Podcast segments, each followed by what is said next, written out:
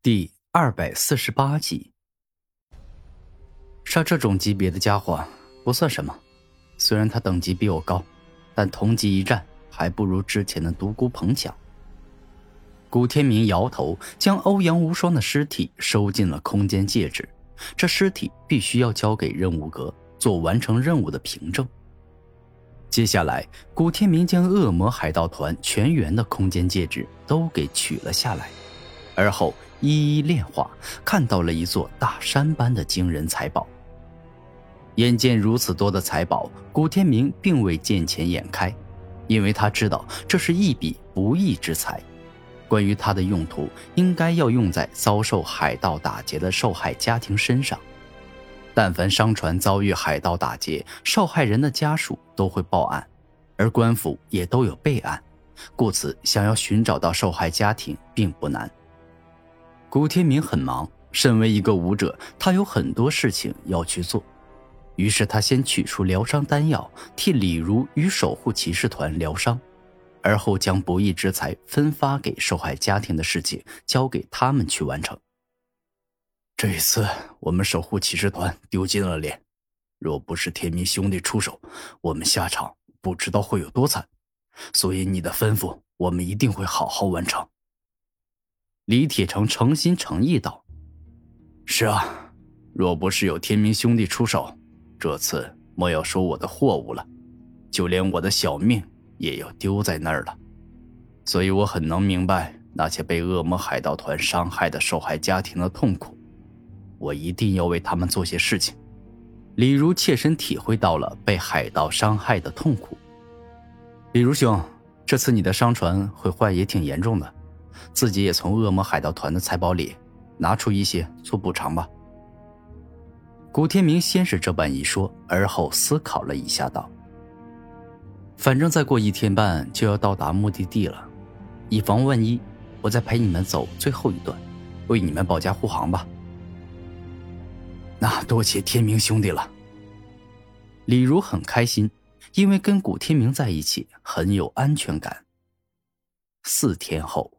古天明行至一座荒山野岭，他站在山之巅峰，俯瞰天下万物，同时开始思考自己的人生，规划自己的未来。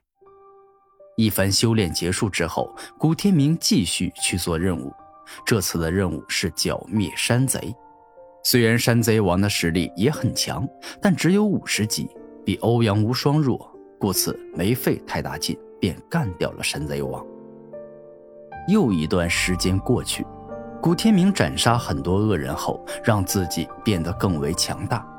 其实他现在完全可以凭借超凡灵丹到达四十九级巅峰，然后渡超凡劫难，成为一名真正的超凡者。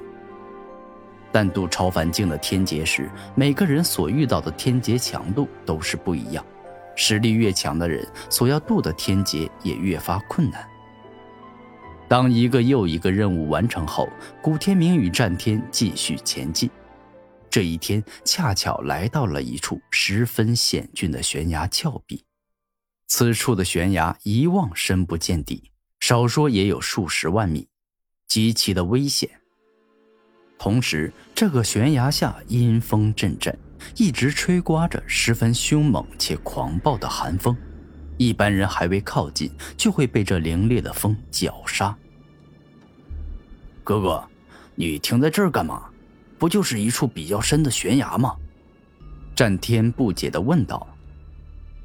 不，这可不是普通的悬崖，因为世间罕见灵药一般都生长在很特殊的地方，而一些强者若是去世，也有可能选择这里做坟墓。因为在这里死，基本上不会被人掘坟。古天明第一次见到如此深不见底的悬崖，顿时脑海里产生了可能会有奇遇的想法。这种想法并不是他自己想出来的，而像是从灵魂深处产生的一样。这种感觉很奇妙，仿佛是命运指引他前来的。哦，我明白了，哥哥的意思是这里可能有机缘。那既然这样，我们下去看一看。战天兴奋道：“小心一点，悬崖下的寒风威力可不小，说不定我们越是深入，寒风的威力就越是强大。古天明谨慎道：“哥哥，你就放心吧，以你我这肉身强度，是不会被这风给伤到的。而若是万一这能伤到我们，那我们应该高兴，因为这表明下面有大宝贝。”战天说话间进入战斗形态，长出战天兽各大属性器官，而后跃下悬崖。古天明亦是跃下悬崖，同时进入战斗形态，直接龙化，体内龙血沸腾，体外一层坚硬而粗厚的龙皮正闪闪发亮，释放强大的力量。悬崖下的冷冽寒风威力确实是很强，但也没有强大到能够伤害进入战斗形态的古天明与战天，故此两人一路顺风，一直抵达了悬崖的最底部。运气正好，看来让我猜对了，这里还真有宝贝啊！古天明微笑看向了前方的宝贝，这是一朵十分特别加奇异的花，因为它居然散发着阴阳二气。同时，这十片花瓣，一片花瓣白，一片花瓣黑，正在不同旋转，散发着一股神鬼莫测的特殊能量。这是。这居然是鲲鹏血脉花！这一刻，纵然是万物之主亲子的战天也忍不住惊叹了一下。鲲鹏血脉花，这莫非跟传说中的鲲鹏有关？古天明无比惊讶道：“没错，就是与数量极其稀少的神兽鲲鹏有关。若是没有他的鲲鹏血，根本诞生不出这鲲鹏血脉花。”战天认真道。传说中，鲲鹏前半生是一头鱼，一头比巨鲸还要巨大不知道多少倍的鱼。如果真要具体形容它的庞大，只能够用广阔无垠的汪洋来形容。古天明稍稍一顿，而后说道：“他后半生化为鸟，作为一头只能够用天空来形容的巨鸟，在鲲鹏面前，赫赫有名的金翅大鹏鸟与大日金鸟不过是小喽啰。”鲲鹏的属性并没有我多，但哪怕它只有太阳与太阴两种属性，也恐怖无比，因为它能够将太阳与太阴融合，化为混沌，而混沌是能够创造世界，也是能够毁灭世界的力量。战天对于鲲鹏很了解，那你之前说这鲲鹏血脉花是需要鲲鹏的血才能够诞生的，莫非？这头鲲鹏与五爪真龙、五彩仙凤等神兽战斗，故此受伤流血于此。